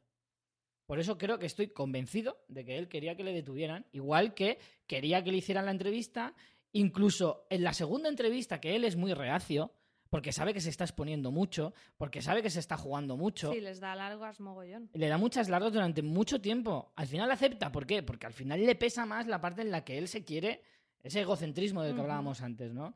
Yo creo que al final él se muestra, eh, se quiere arriesgar porque le vence esa parte egocéntrica. Eh, no podemos olvidarnos ese juicio. Y además lo que tú dices de lo que es loquísimo es en plan, la entrevista es posterior al juicio. Quiero decirte, tú has pasado ese juicio y luego encima llamas para hacer una entrevista. A mí es que lo del juicio me pareció... Es que si ordenas cronológicamente, o sea, si lo que vemos en la serie lo ordenas cronológicamente, es todavía más loco porque dices, después de esto y de esto y de esto, con dos cojones, vas y llamas tú a Yareki para contar tu movida, es loquísimo. Mm. Después del juicio. Pero es que el juicio ya me pareció. El, juicio es, es un despiporre. ¿El, el qué? Es Ahora, un esos, esos abogados tejanos que son odiosos, pero a la vez dices, ole tú, que por eso cobrarás la pasta que cobras, porque es como, pues yo de aquí, de un caso que es imposible por dónde pillarlo, pillo una estrategia, que es decir, aquí no estamos juzgando lo que se hizo con el cuerpo, estamos jugando el asesinato y como no puedo demostrar que haya intencionalidad y que no sea, como no se puede demostrar que no sea accidental, y vamos a obviar, la estrategia es todo el rato eso, vamos a obviar lo de después. Claro. Vamos a obviarlo de después, no estamos juzgando el desmembramiento, no sé qué. De todas formas, a mí Y lo que me sorprende Y es que a ese jurado. en Estados Unidos no hay ninguna ley ante... O sea, que pene el desmembramiento de un cadáver. ¿En serio? O sea, en un país como Estados Unidos, en un estado como el de Texas, ¿me estás diciendo que tú puedes ir y si se te muere tu abuela, desmembrarla? ¿En tu casa? ¿En, en- en- en- en la cocina? ¿En la encimera? ¿Puedes hacerlo? No sé si es que puedes o, o no es lo que se estaba juzgando en ese momento, no lo sé. ¿Y por qué no se juzgó después? O sea, vale, sales absuelto de asesinato. Punto. Vamos a tratar el tema del desmembramiento. Periods. O Eh, sea, no, lo aparte- entiendo. aparte no, no- entiendo cómo te puedes librar de algo así. Aparte es como, como no puedes desligar las cosas. O sea, será la única muerte accidental del mundo en que luego hay un desmembramiento. Y lo pones- también, y- parece ser. Y lo metes en bolsas. Y es como, ¿cómo vamos a, a partimentar la realidad para coger solo las partes sobre las que podemos poner toda la duda y entonces ya crear la versión alternativa que a nosotros nos interese, excluyendo cosas que sí nos están dando una información, no me jodas, o sea, no me está dando información el hecho de desmembrar un cadáver, sí, o sea, no, no puedes hacer en trocitos lo que ha sucedido para, para obviar cosas que sabes que no van a dar puntos positivos, ¿sabes? Es como, es loquísimo Es y aún así se, o sea, y, y el juicio, ya no solo la resolución, el propio juicio, cuando hacen allí la representación de, pues entonces lo empuje así y está Robert Dust impasible que dices, ¿en serio? Lo ha desmembrado y ahora está haciendo aquí la recreación como si fueran Pin y Pons, tan tranquilo de, de ataque así y entonces lo maté. Coño, si has matado a alguien accidentalmente, tienes cierto trauma, creo yo. No te pones ahí a hacer el circo del sol de, de cómo sucedió en mitad de un juicio y luego encima lo desmiembras. Pero esto da igual, porque somos tejanos y tenemos un abogado de puta madre. Pero si hasta los propios abogados, tiempo después del juicio, hay una entrevista con los propios abogados. que- Así no lo he visto. eh, no, no, digo en, en el documental. Ah, vale, vale. El durante el documental, los, los abogados tejanos lo explican diciendo: la estrategia era. Em, La única posible, en realidad. Claro, la estrategia era hacer ver que, eh, o sea, aquí no es una cuestión de si es culpable o no es culpable. Eso es lo de menos. No, claro, o sea, aquí la no, no cuestión podían es negar que hacerle, lo había matado. hacerle entender al público, al jurado, No, no, al público, al público. al público en general, eh, por qué había hecho eso y que la gente lo entendiera. Ya está. O sea, ese, ese es el argumento del abogado que, bueno, dentro de lo horripilante es honesto y lo dice claramente. No, claro, y al final como, no- también no, se va a librar de, de- O sea, que lo ha matado es obvio. Pues vamos a ver lo que puede hacer. hace también una reflexión de que en Estados Unidos no se trata de ser culpable o ser inocente y demostrar inocencia o culpabilidad, sino de parecer. Ya. Es una cuestión del que tiene más dinero, tiene abogados que tienen más recursos, ya sean mejores o peores, eh, pero tienen más recursos, tienen más facilidad a la hora de encontrar cosas, a la hora de deshacerse de cosas y, y- y este tipo de, de situaciones. ¿Qué pasa? Que ya no es una cuestión de justicia, es una cuestión de publicidad. Al final es publicidad. Es que tú des una imagen de esto o de lo otro. Y eso es lo que al final le cantará a que el jurado te mm, declare Sí, culpable o, o inocente. inocente. Sí. Entonces, ahí va un poco la cosa. Y es muy curioso, ¿no? Que esto salga de la boca de los propios abogados defensores, ni siquiera de los de la fiscalía. Porque eso, en el caso de Making a Murderer, sí que veíamos esta reflexión, pero por parte de los defensores, del que a priori eh, se puede entender como inocente. Pero ahora que vemos a Robert Dash como culpable, que los defensores, que en este entendemos Sí, entre sí. comillas, ¿no? Que son como los malos, Es ¿no? la cara B de Making Sí. a Murderer o, bueno, como queramos Eh, decirlo. que tú veas eso de los que se supone que son los abogados buenos es lo lógico, ¿no? En plan, la justicia está corrompida, no, no se puede luchar contra el sistema, es muy difícil, vale. Pero que la reflexión te venga de la parte ganadora del, del que se supone que es el malo Del que se libra, vaya. y que te lo diga abiertamente es lo que te quedas en plan, ¿en serio? ¿En mi puta cara? ¿De verdad? Es que es como, encuentran un cadáver mutilado en bolsa flotando, se sabe que ha sido un tío y ¡sorpresa! No le... O sea, sale libre. Sí, Es como, ¿qué? es alucinante. Es alucinante. y luego es eso, el primer crimen no se puede mostrar nada y el segundo ni siquiera su- fue sospechoso nunca. Ahora creo que lo está siendo. Ahora a lo raíz está del siendo, documental. Ahora ra- vamos a con esto. del documental, efectivamente. Hay una cosa que no quiero pasar por alto, es algunos de los eh, testimonios de los investigadores, de los abogados, Son desoladores. sobre todo de los investigadores y de los policías. Hay uno, en concreto, de un policía que era así un poco grandote, que llevaba Uno que se perilla echa a llorar. y que se echa a llorar. Te parte el corazón. A mí ese es el que más me, me- me puso en la piel, que, que- que- que parecía que se me iba a desquebrajar de lo tiesa que tenía eh, eh, la piel. O sea, me pareció absolutamente sobrecogedor porque él mismo se siente culpable porque el- su testimonio no solo no aportó nada a su acusación, sino que eh, en realidad le defendía. Porque el abogado fue muy listo y le, las preguntas que le hicieron derrumbaban un poquito la acusación. No recuerdo qué preguntas eran concretamente, pero sí que recuerdo Creo la que- cara que puso él nada más bajarse del estrado y que inmediatamente después eh, ponen el trozo de su entrevista. Y es cuando el, el hombre se derrumba y dice, me siento impotente al, al saber que ha sido él y no puedo demostrarlo de, De hecho, creo que era manera". como el policía de la zona el que encontró el cadáver de Morris Black, yo Sí. creo, o algo así. Creo, creo que es un personaje que tiene cierto recorrido, ya te digo, no, no lo recuerdo muy bien. Y en contrapartida, un persona, un- otras entrevistas que salen que hielan la piel es la actual mujer de Robert Darst, que también es una tía extrañísima, siniestra. Hay conversaciones por teléfono cuando él está en prisión antes del juicio. Luego es también muy raro porque ella sigue en Nueva York mientras que él se ha ido a lo de Galveston a hacer, de mujer muda. O sea, esta tía también sale ahí y dices, hostia, esta es muy siniestra también, la, la mujer de Robert Todo lo que rodea a Robert Dash es siniestro de por sí. Su hermano es siniestro, su mujer es siniestra, todo es siniestro. La familia Adams, chaval. Bueno, pues vamos un poco con las entrevistas, el valor de esas entrevistas. Aquí también eh, me gusta mucho, me, me gustaría destacar cómo el personaje de Yareki empieza sin prácticamente presencia en la historia, siendo algo muy sutil, ¿no? Porque se centra en la trama, pero a medida hecho, que en se... la entrevista apenas aparece él, solo sale Robert en todo Bueno, el no, rato. al- al- sí que luego sale, pero... Pero a poco, poco, sale a- muy poquito. Pero es como un increchendo, porque la historia pide que él salga. O sea, a nivel... Mm. En el momento en que también los propios documentalistas se implican en la investigación, son parte de la historia. Y ya en la parte final, en la que ellos están ensayando para la segunda entrevista, donde son los protagonistas de esos últimos episodios, eh, me, me parece, en el, en el quinto episodio, me parece que está súper bien contado porque coge el protagonismo justo en cada momento justo. O sea, y ese increchendo del protagonismo de Yareki Mm. me parece genial. Y como dices, de, de pasar de esa cierta imparcialidad, incluso empatía en ocasiones en la primera entrevista, al miedo, porque cuando se hace el gran descubrimiento de la historia, eh, Yarek está entre emocionado, mm, asustado, impaciente, o sea, todas esas emociones que transmite me, me- me parece genial. Además es que hay un detalle y es que en la primera entrevista, eh, Yareki hace una cosa que me hizo mucha gracia. Bueno, no sé si fue Yareki exactamente, que fue lo del micro, que le dice... eh, No, es el abogado. ¿Es el abogado? El abogado está presente en la entrevista y, eh, claro, o sea, Cuando, cuando, paraban, cuando paraban no paran el micro, como es claro, lógico. claro. Y a veces él se ponía a hablar solo. Sí. Y a veces le- ya le avisaron un par de veces. Robert, tienes el micro abierto.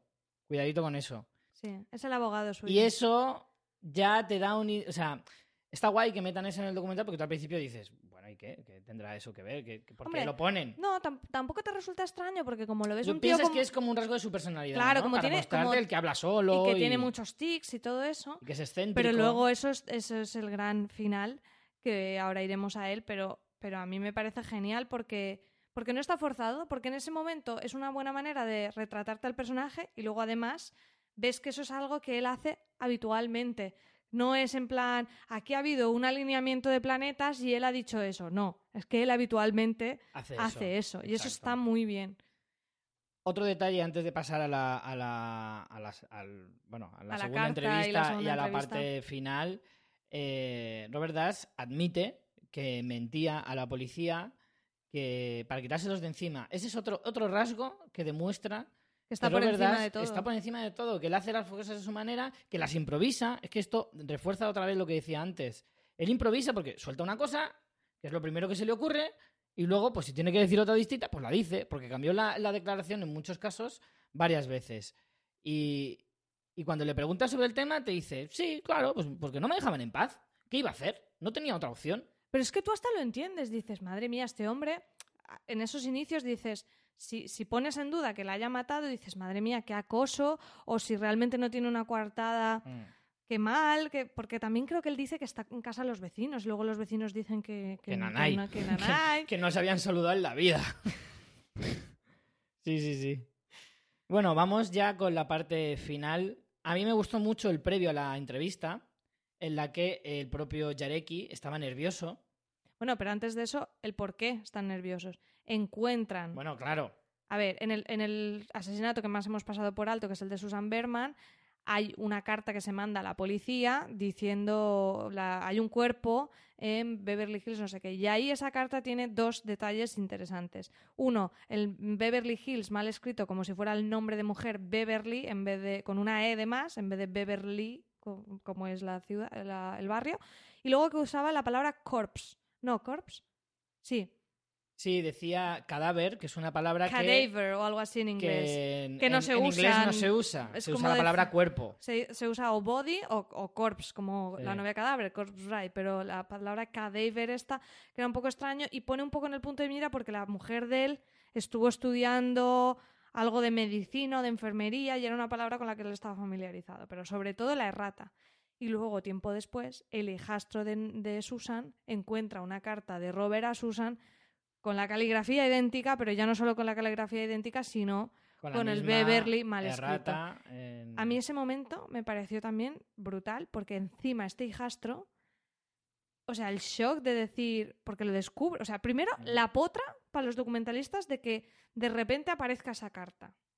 Sí, porque además sale del hijastro. Sí, sí. He encontrado esto, a ver qué os parece. No, no, él no lo dice así en plan a ver qué os parece, lo dice de los No, nervios histéricos. Claro, claro, dice, a ver si... ¿Me estoy esto- volviendo loco claro. o qué? Pero, es que claro, encima el la hijastro... reacción del hijastro, porque el hijastro tenía una relación estrecha con Robert Exacto, Dars. ahí va yo. O sea, el Robert Darst no solo obviamente va al funeral de Susan y tal, sino que luego tiene una relación muy estrecha con su hijastro y le paga los estudios y todo. Es rollo su padrino, en cierta Sí, manera. sí, sí, sí. Y de repente este tío, cuando ya tiene sus treinta y pico años, Que que lleva descubra- 20 años de relación con este hombre, claro, o que- 15 que, por lo que menos. descubra que, que este tío que, joder, que le ha, que le ha estado, mm, no sé, cuidando en cierta manera, en realidad mató a su madrastra, es como, Mm. Dios, o sea, ese momento a mí el personaje del hijo me pareció brutal. De hecho, te ponen un poco en duda cuando ves la relación de ellos que no tenga algo que ver. Mm. En plan, como, este sabía algo, estaba compinchado, pero luego cuando pasa lo de la carta dices,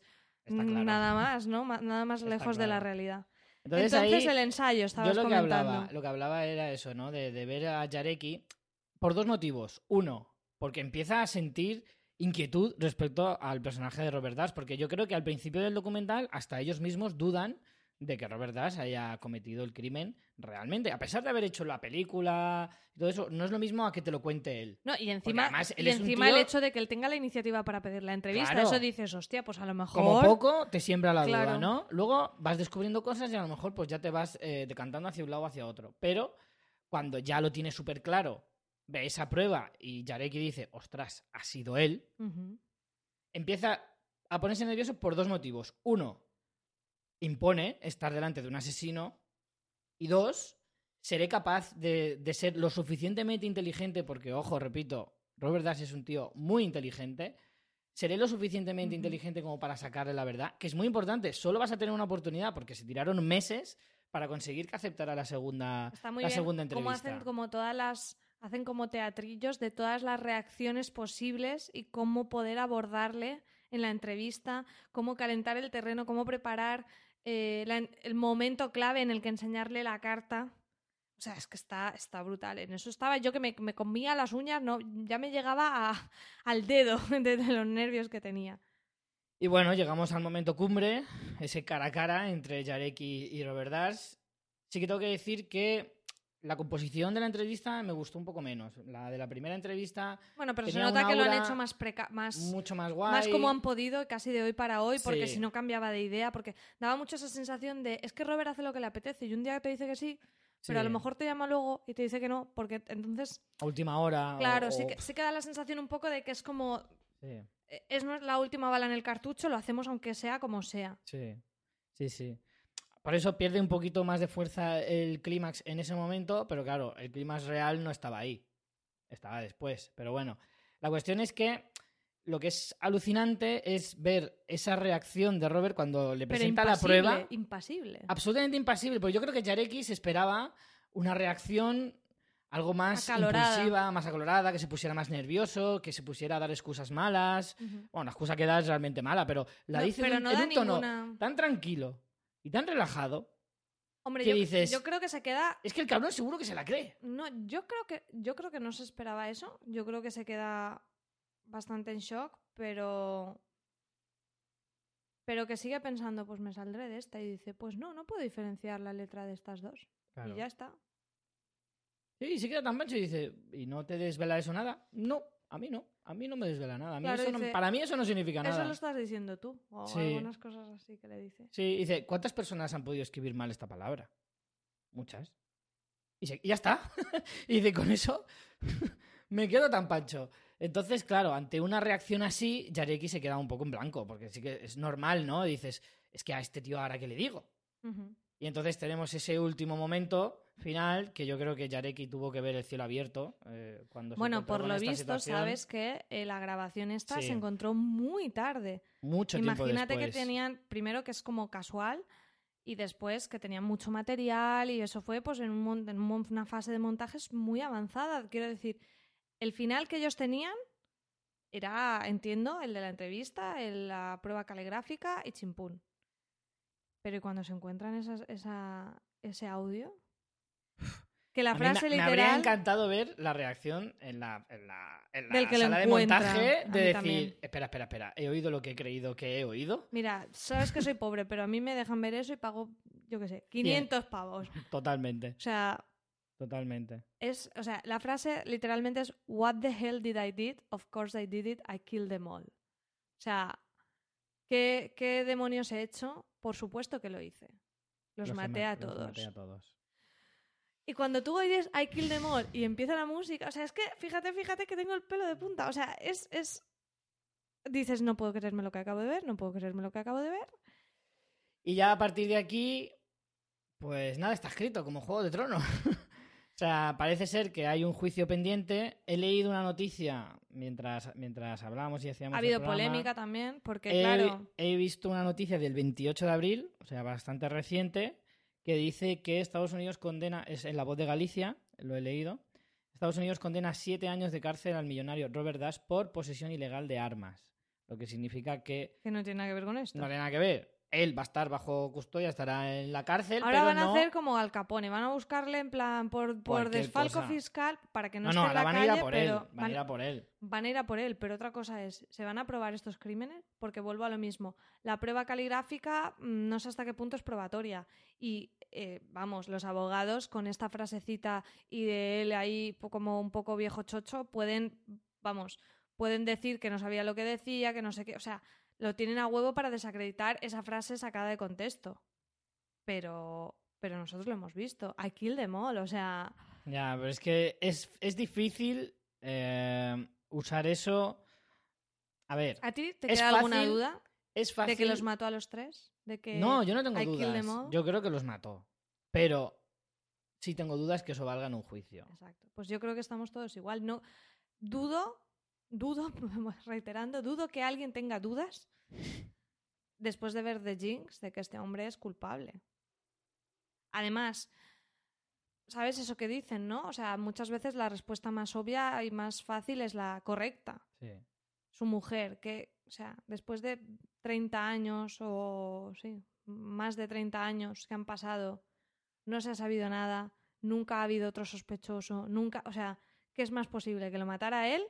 Que lo que sí se ha probado es que mató a Black Morris, Mm, eso sí. por ejemplo, eso sí está probado, o que haya desaparecido o la haya asesinado otro.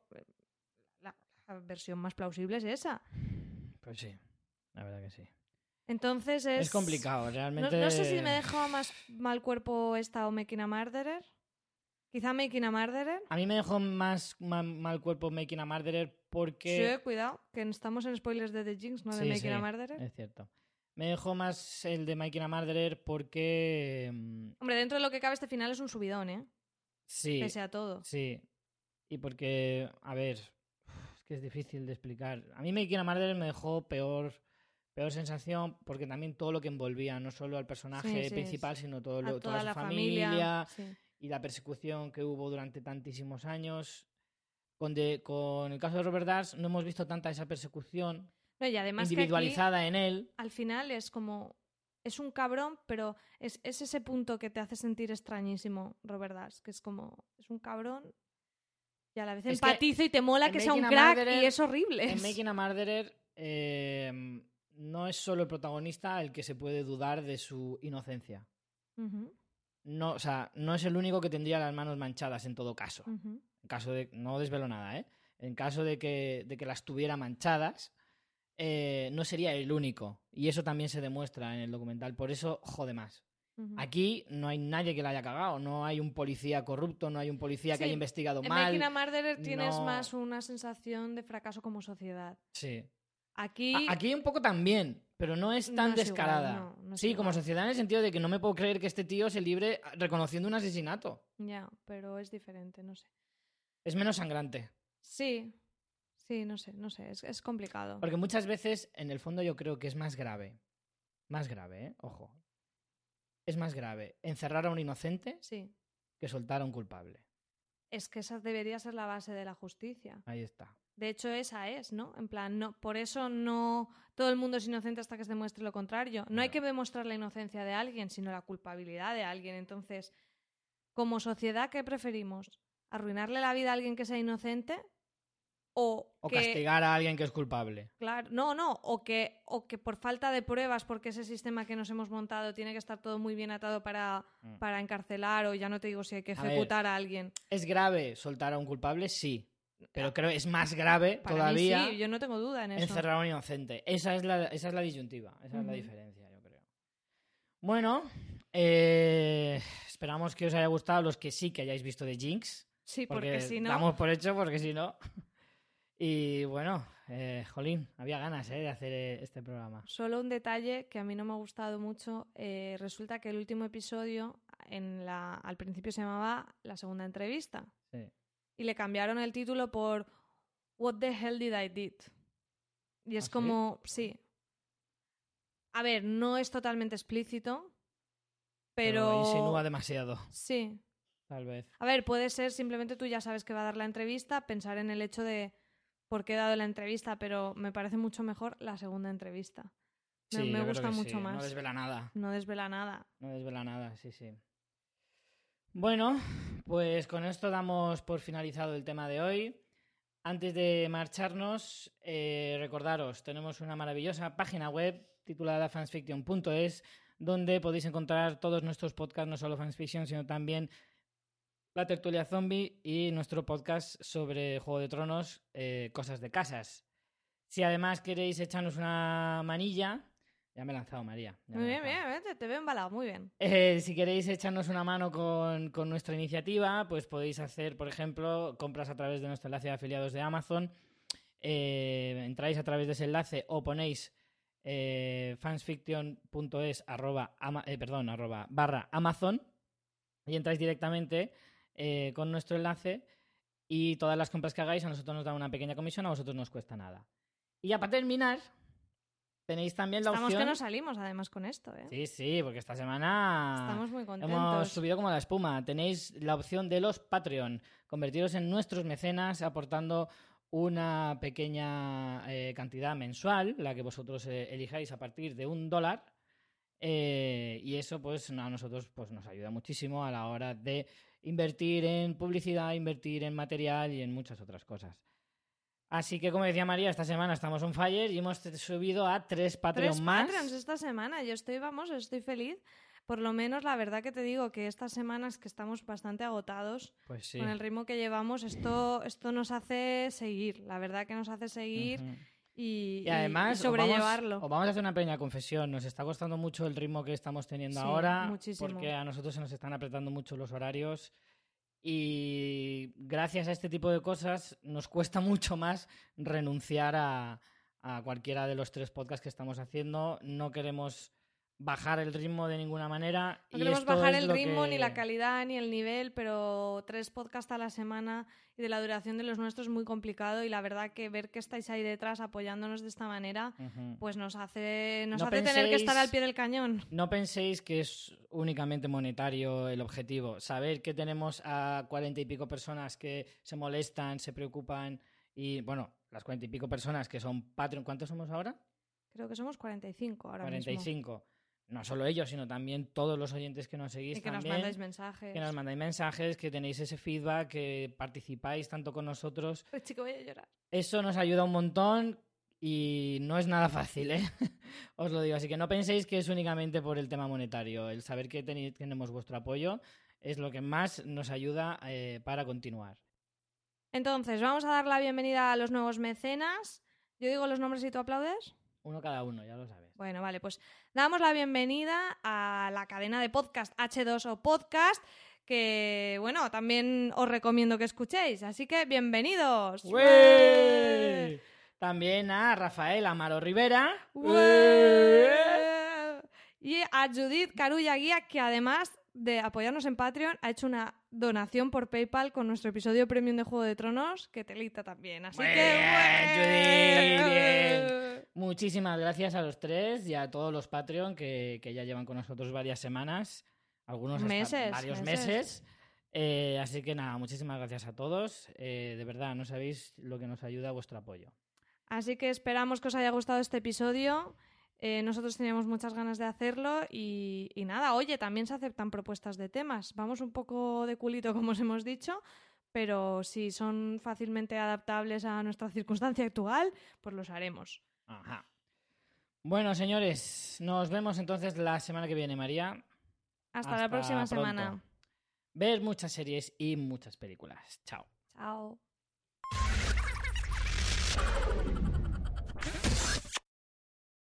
This is the smell of a warm three day old egg salad sandwich in a wimpy trash bag. Wimpy, wimpy, wimpy! Blech. And this is the smell of that same sandwich in a hefty, ultra strong trash bag with new Fabuloso lemon scent. Hefty, hefty, hefty! smell the difference? When life gives you stinky, get Hefty Ultra Strong with new Fabuloso lemon scent. It smells like clean, freshly picked lemons. So no matter what's inside your trash, you can stop the stink and smell the lemon.